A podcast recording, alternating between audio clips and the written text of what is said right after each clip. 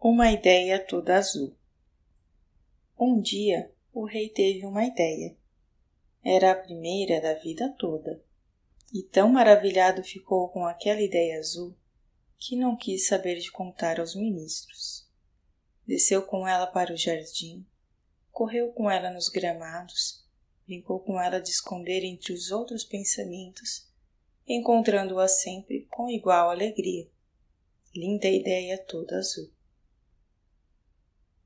Brincaram até o rei adormecer encostado numa árvore. Foi acordar tateando a coroa e procurando a ideia para perceber o perigo. Sozinha no seu sono, solta e tão bonita, a ideia poderia ter chamado a atenção de alguém. Bastaria se alguém pegar e levá-la. É tão fácil roubar uma ideia, quem jamais saberia que já tinha dono? Com a ideia escondida debaixo do manto, o rei voltou para o castelo.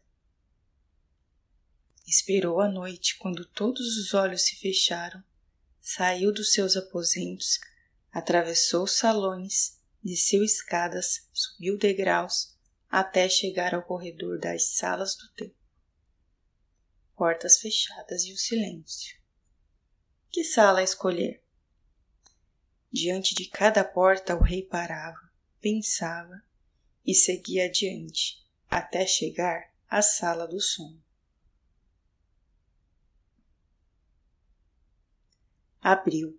Na sala acolchoada, os pés do rei afundavam até o tornozelo. O olhar se embaraçava em gases, cortinas e véus pendurados como teias. Sala de quase escuro, sempre igual. O rei deitou a ideia adormecida na cama de marfim, baixou o cortinado e saiu, trancou a porta. A chave prendeu no pescoço em grossa corrente e nunca mais mexeu nela. O tempo correu seus anos. Ideias o rei não teve mais, nem sentiu falta, tão ocupado estava em governar. Envelhecia sem perceber diante dos educados espelhos reais que mentiam a verdade. Apenas sentia-se mais triste e mais só, sem que nunca mais tivesse tido vontade de brincar nos jardins. Só os ministros viam a velhice do rei.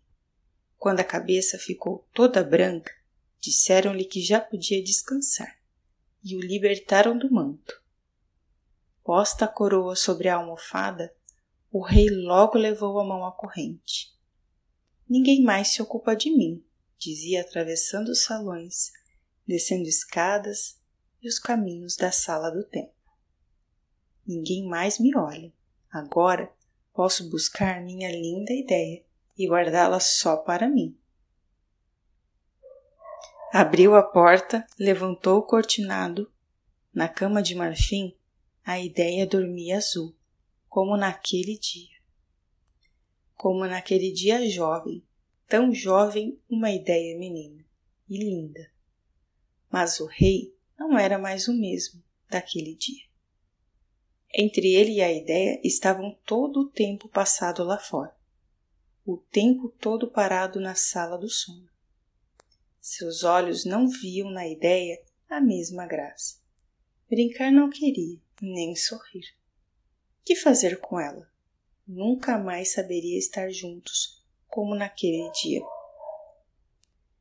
Sentado na beira da cama, o rei chorou suas duas últimas lágrimas, as que tinha guardado para a maior tristeza. Depois baixou o cortinado e, deixando a ideia adormecida, fechou para sempre a porta.